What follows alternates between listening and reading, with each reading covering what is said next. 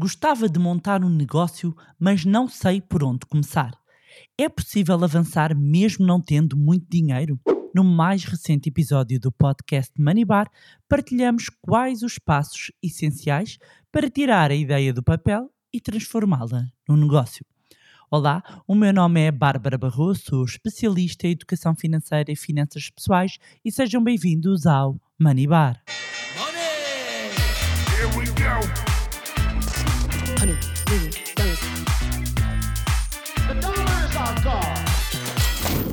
Olá, meus amigos, como é que vocês estão? Espero que estejam todos bem e de boa saúde. E dizer e relembrar que está a decorrer o triatlo da poupança. Mas afinal, o que é isso? O triatlo da poupança é uma iniciativa realizada pelo Money durante o mês de outubro a propósito da Semana Mundial do Investidor e do Dia Mundial da Poupança. No total, falamos de três workshops com três temas diferentes, afinal, é um triatlo. O primeiro já aconteceu e os próximos são nos dias 25 de outubro e 31 de outubro. Cada workshop tem um tema. O primeiro foi sobre poupança e o próximo é sobre investimentos. Tratam-se de workshops totalmente gratuitos, são online e para se inscrever basta clicar no link que vai encontrar na descrição deste episódio. Com mais esta iniciativa, o Manilab pretende dar mais um contributo na promoção de mais e melhor literacia e educação financeira a nível nacional. E por falar em promoção de literacia financeira, hoje alargamos aqui o âmbito um pouco aos negócios. E recentemente eu estive a convite da TVI a realizar um episódio exatamente sobre como começar o negócio. E quem podcast pode tudo. E hoje a nossa convidada é a Bárbara Barroso neste episódio especial com Sara Sousa Pinto. Sara Sousa Pinto, que não tem um negócio próprio, mas quem sabe um dia mais tarde. E a verdade é que ficou muito por dizer. Então eu resolvi aqui sistematizar os passos essenciais para quem pretende começar um negócio. Então, o primeiro passo está relacionado com a validação da ideia. A primeira coisa a fazer é validar a ideia, porque o facto de nós termos muitas ideias não significa que todas elas vão originar negócios. E uma boa ideia, ou seja, uma ideia que tem um elevado potencial para vir a transformar-se num negócio, idealmente resolve ou um problema ou satisfaz alguma necessidade. E uh, se formos pensar bem, um, ehm, todos uh, os grandes negócios uh, nascem da resolução do problema. Muitas vezes, até os próprios fundadores do negócio depararam-se com esse próprio problema ou queriam satisfazer essa necessidade, e esta deve ser uh, a primeira questão que se coloca quando tem uma ideia. Uh, que necessidade é que vai satisfazer? Qual é que é o problema que vai resolver? E depois começando a fazer um conjunto de questões. Entender, nomeadamente, qual é que é o mercado, quem é que é o público-alvo e por que razão as pessoas vão precisar do seu produto ou serviço. E aqui, sobretudo nestes passos uh, que estamos a validar então a nossa ideia até ao negócio, há muitas questões que nós devemos responder. E aqui usando até como exemplo, não sei se se conhece, ouviu falar no, no programa Shark Tank, que uh, foi transmitido não só nos Estados Unidos, como também houve a versão portuguesa, havia depois uh, uma versão canadiana que também foi transmitida por alguns canais em Portugal. Uh, uma coisa que era possível verificar é que no momento do pitch, ou seja, da apresentação uh, da, da sua ideia, ou em alguns casos já do negócio ou já do serviço um, aos potenciais investidores, são colocadas um conjunto de questões. E o, o que muda numa fase ainda muito inicial um, entre a ideia e o negócio é que, por norma, quem já tem um negócio já está a testar, já passou esta fase, ou seja, já sabe que é o seu público-alvo, já sabe que necessidade está a satisfazer, ainda que muitas vezes, até já em negócios com algum tempo, haja sempre esta necessidade de calibrar. Mas basicamente, validar a ideia é o primeiro passo. Depois, um segundo passo que eu gosto muito de salientar tem a ver, eh, ainda relacionado com as ideias, é criar o hábito de anotar, no fundo, todos os insights. E muitas ideias, às vezes existe existe aquela ideia, passa redundância, estamos aqui tanto a falar de ideias, uh, de que uh, para nós validarmos a nossa ideia ou pensarmos no negócio, nós temos que olhar única e exclusivamente para o mercado onde estamos a atuar. E a verdade é que muitas vezes as soluções, os bons insights, uh, aqui alguns rasgos vêm exatamente de outras áreas completamente diferentes que nós possamos olhar, modelar e pensar como é que eu vou adaptar isto à minha área. E então criar o hábito de anotar todos os insights que tem sobre o negócio para que possa consultá-los no futuro. Ou seja, no fundo, este segundo passo é quase promover uh, e estimular o brainstorm interno. Este exercício é de grande importância para que consiga expandir a sua ideia, para que possa lapidá-la, aprimorá-la e extrair todo o seu potencial. Portanto, use as notas, às vezes, do telemóvel, aponte uh, uh, no, no seu computador, tenha um bloquinho onde apontar, portanto, as ideias que lhe vão surgindo, as várias ideias que vão surgindo uh, relacionadas diretamente com o seu negócio ou à volta dele, uh, procure não deitá-las fora. Aponte-as todas porque às vezes naquele momento pode não fazer sentido, mas mais à frente uh, vai ser até de um insight paralelo que pode estar aí o, o grande rasgo. Depois, fazer uma pesquisa do mercado. O terceiro passo: nenhum negócio deve ser lançado sem um, uma pesquisa do mercado. Eh, e hoje em dia, com a internet, é muito mais fácil de colocar isso em prática. Em poucos menin, em minutos, em poucos minutos conseguimos, uh, inclusivamente, uh, auscultar o público-alvo, podemos criar formulários, procurar também ou olhar para, para as necessidades que o nosso produto, o nosso serviço vai satisfazer, vai resolver e, portanto, fazer uma pesquisa aprofundada, porque às vezes o nosso diferencial está exatamente em conseguir algo que ainda não está satisfeito no mercado, que há uma necessidade que não está identificada por falta de pesquisa. O quarto passo é fazer uma análise competitiva.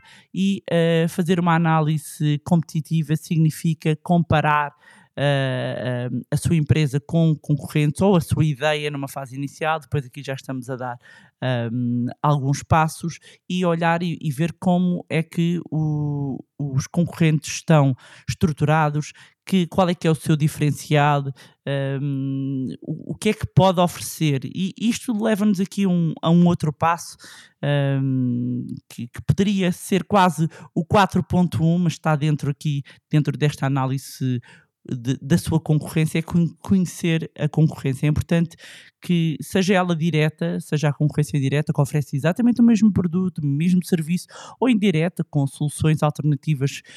Um, ao, ao, cliente para satisfazer a mesma um, ou necessidades semelhantes, pense sempre o que é que pode fazer melhor que a concorrência, o que é que pode oferecer melhor que a concorrência, como é que se pode destacar, como é que pode chamar a atenção um, e, e que, e que posicionamento é que uh, vai ter. Nesta fase, nós começamos a analisar também outros pontos importantes que convém não esquecer quando estamos a analisar a concorrência e estamos a fazer esta pesquisa, é entender os riscos de mercado e os riscos de onde está o setor, sejam eles tecnológico, regulatório, de execução, eh, se estamos na área da, da, restaura, da restauração, por exemplo, alimentares, ou seja, todos os riscos que uh, existem uh, em torno deste, deste negócio ou da área onde o seu potencial negócio se vai inserir. Depois do sexto ponto, diria, uh, o quinto ponto, obter feedback. Eh, quando estamos a desenvolver uma ideia de negócio, podem surgir várias incertezas e para eliminar essas certezas e focar no seu desenvolvimento, pode uh, procurar feedback e opinião de potenciais clientes. Muitas vezes nós vamos aos amigos ou à família e acontece uma de duas coisas. Ou são excessivamente otimistas e tudo é maravilhoso, portanto são um péssimo público para feedback, um, porque têm um viés, não é? É o viés do amor, digamos assim, de alguém que gosta muito de nós e, portanto, vai, vai nos. Uh, no fundo, incentivar, sim, mas não necessariamente alertar para um, alguns problemas, alguns desafios. E depois temos o oposto, não é? Eh, o oposto é o conhecido como o botabaixismo. Ah, isso não faz sentido nenhum, olha, ou, ou não sei quantos uh, fez uma coisa do género e faliu, e portanto não é esse tipo de feedback que nós queremos. Nós queremos feedback real e por isso é que eu ponho feedback e não, e não opinião que é diferente, não é? Portanto, reúna grupos de pessoas que têm o perfil do seu cliente para avaliar os seus produtos, os seus serviços, um, descobrir que, que impressão é que tem sobre os produtos e serviços, e isto um, leva-nos aqui a um ponto que é começar a testar. Teste a sua ideia. No início validámos, teste a ideia. E muitas vezes estamos simplesmente no campo do Excel e é importante uh, estejamos a falar uh, de que setor, de que serviço, que teste a ideia. No Excel é tudo fantástico, quando estamos a projetar e a fazer business plans e planos de negócio é tudo espetacular, mas a verdade é que temos que testar, temos que vender, temos que ver que se há público, porque a pesquisa pode nos indicar que há público, pode na realidade até haver público, mas o nosso público não está ali. E só com o teste e o feedback, como eu mencionei, é que nós vamos conseguir calibrar e ajustar aqui o nosso produto, produto ou serviço. Depois, o plano. Um, o plano é, é, muito importante que façamos um plano para, inclusivamente, avaliar a viabilidade do próprio negócio. E à medida que vamos dando os passos, à medida que vamos testando uh, o negócio e mesmo antes, numa fase in inicial, é muito importante. Eu gosto muito de fazer sempre uma análise SWOT, ou em português FOFA, uh, e se forem pesquisar no Google, podem pesquisar análise SWOT ou análise FOFA. E o que é que é isto? FOFA é o acrónimo para Forças, Oportunidades, Fraquezas e Ameaças em português. Portanto, nós vamos ter aqui uma matriz onde vamos analisar no nosso negócio, na nossa ideia, um, todos estes pontos.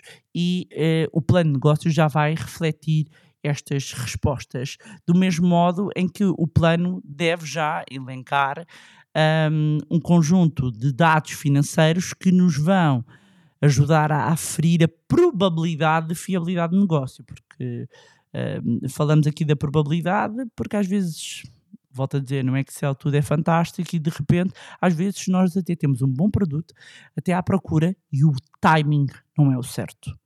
Já tive uh, negócios em que aconteceu isso, que havia necessidade, havia, havia público a questão é que foi muito cedo. O mercado ainda não estava maduro para entender uh, o determinado um, negócio. E não tem nada a ver com este com a, área onde eu estou. Portanto, já tive vários negócios de áreas completamente diferentes e, e às vezes é uma questão também de acertar um, o tempo. Portanto, quando nós vamos uh, avaliar a fiabilidade do negócio, nós temos que avaliar os custos, a margem do negócio e sabermos uh, qual é que é o custo do nosso produto, qual é que é a margem, qual é que é o cash flow que é gerado, um, o tempo de recuperação do nosso investimento, entender o contexto do negócio e aqui volto a dizer, a análise SWOT também vai dar uma grande ajuda. Depois, outro passo... Um, quando eh, já queremos escalar o nosso negócio ou estamos numa fase inicial, porque os negócios são totalmente diferentes e alguns podem necessitar de financiamento. Há negócios que efetivamente podem não necessitar de muito capital numa fase inicial, mas há outros que podem necessitar de algum capital. E quando pensam em passar da ideia para o negócio, é é fundamental entender como vai financiar. E pode financiá-lo com capitais próprios, ou seja, com o seu próprio dinheiro, ou com capitais alheios. E capitais alheios pode ser crédito, microcrédito, crowdfunding, ter business angels, ou, ou seja, investidores tipo Shark Tank, venture capital, pode haver fundos e apoios estatais, ou seja, existem diferentes formas. Dizer que se nós não temos dinheiro, temos que procurar onde esteja o dinheiro. Às vezes podemos ser a pessoa que tem a ideia e não tem o capital. Então, aqui, juntava aqui mais um, um, patamar importante que é sabermos fazer uma apresentação, um pitch, ou seja, se nós temos que convencer pessoas para entrarem no capital e apoiarem o nosso negócio, seja ele através de, sei lá, de um, de um, de um evento ou, ou daqueles encontros de apoio a startups, por exemplo, seja a um investidor, convém nós sabermos os passos todos que eu estava a elencar. Nós temos de saber os números todos do nosso negócio, acima de tudo, temos de ter uma paixão também muito grande do nosso negócio e sendo investidor e falando também com muitos investidores, a questão de e a integridade de quem está nos negócios é fundamental para o investidor pôr do seu próprio capital para, para resolver, uh, então apostar no negócio e obviamente que aposta e havendo aqui uma grande componente de risco, o objetivo é ter, é ter retorno uh, e, e também apoiar novos, novos empreendedores, mas lá está, dependendo da dimensão, é completamente diferente pôr 50 mil euros, 10 mil euros no negócio que pôr 1 milhão, 10 milhões, 15 milhões, 20 milhões ou mais. Uh, dependendo aqui do, da dimensão do negócio, dependendo do, do valor que esse negócio vai gerar. Depois, outro passo fundamental que é prepare-se para a burocracia. Eu gostava imenso de não dizer isto, mas é verdade. E dentro aqui desta burocracia, começa logo a conhecer as condições para abrir uma empresa, e isso poderia ficar para outro episódio. Um, entender se que tipo de empresa é que vai ser, se for uma empresa, se é uma unipessoal, se não é uma unipessoal, se é uma limitada, se é uma SA, o que for. Um, preparar e entender a documentação que é necessária, registrar a marca, muito importante, uh, contabilizar os custos todos de abertura que existem e entender, por exemplo, que se nós temos uma empresa, existem custos fixos na empresa, independentemente dela faturar ou não. Uh, pode contar aqui com um profissional de contabilidade, que vai ser o seu melhor amigo durante os tempos, e acima de tudo, preparar-se nos primeiros tempos para trabalhar muito e não receber praticamente nada. Portanto, há aqui um esforço quando se está a começar e quando se é empreendedor e se inicia na fase inicial do empreendimento. Há muitas horas de trabalho, há muito esforço. Eu sei que às vezes romantiza-se aqui um bocadinho com o empreendedorismo, um, que eu acredito que não é para todos, nem todas as pessoas uh, são empreendedoras, embora eu acredite que todas as pessoas podem empreender, mesmo dentro ao intraempreendedorismo, eu posso empreender mesmo trabalhando por conta de outrem, um, e há muitos casos de sucesso também assim, mas a verdade é que um, é difícil, há aqui uma, uma componente que está ligada à burocracia, que está ligada à parte financeira, que está ligada à parte dos números, que às vezes é mais difícil, sobretudo para quem está longe um, destas áreas e às vezes as pessoas começam ligadas a empreender a uma área um, que gostam ou da sua expertise e depois de repente estão engolidas por toda esta parte mais burocrática. E depois, última dica e fundamental. E esta poderia ser a primeira, mas eu guardei qual pièce de resistência aqui no final. Não misturar as finanças pessoais com as finanças empresariais. Esta é uma regra de ouro e esta separação deve ser feita logo, logo, logo do início, sob pena de um lado contaminar o outro e vice-versa. Não são raros os casos em que uh, pude assistir a uh, praticamente falências pessoais, exatamente porque estava misturada esta parte empresarial com a parte uh, pessoal. Portanto, deve-se manter esta separação e mesmo para quem tenha uh, unipessoais, para quem, quem tenha, seja até uh, trabalhador por conta própria, que faça esta separação do que é do negócio, do que é da sua esfera pessoal. Por isso é que, um, havendo essa possibilidade, assim que está tudo organizado, definir um salário que depois pode ser ajustado ao longo do tempo e esse salário vai para a sua esfera pessoal, os investimentos, as suas poupanças e tudo isso a partir daí, e o que é da empresa sem descapitalizar a empresa. Esta é uma regra de ouro, porque efetivamente o empreendedorismo pode ser uma boa forma de construir património, pode ser uma boa forma de acelerar o seu processo de criação de riqueza, mas pode também ser um grande buraco na sua vida financeira. E é muito importante deixar esta alerta, e, e, essa é a razão pela qual a literacia financeira também é tão importante, porque uma má gestão das finanças empresariais, como eu estava a dizer, pode eh, contaminar as finanças pessoais, do mesmo modo em que uma má gestão, mesmo a nível pessoal, das finanças da empresa pode levar à ruína do negócio. E era isto que tinha para vos trazer em mais um fantástico episódio do podcast Money Bar. Já sabem que podem continuar a acompanhar-nos nas nossas redes sociais, encontram todos os links na descrição deste episódio. Não se esqueçam de se inscrever no Triatlo da Poupança, juntarem-se ao nosso grupo no Telegram e subscreverem também a newsletter através da plataforma que estiveram a ouvir. Mais uma vez, se gostaram do conteúdo e se acham que vai ser útil a outras pessoas, partilhem. Quanto a nós, encontramos no próximo Money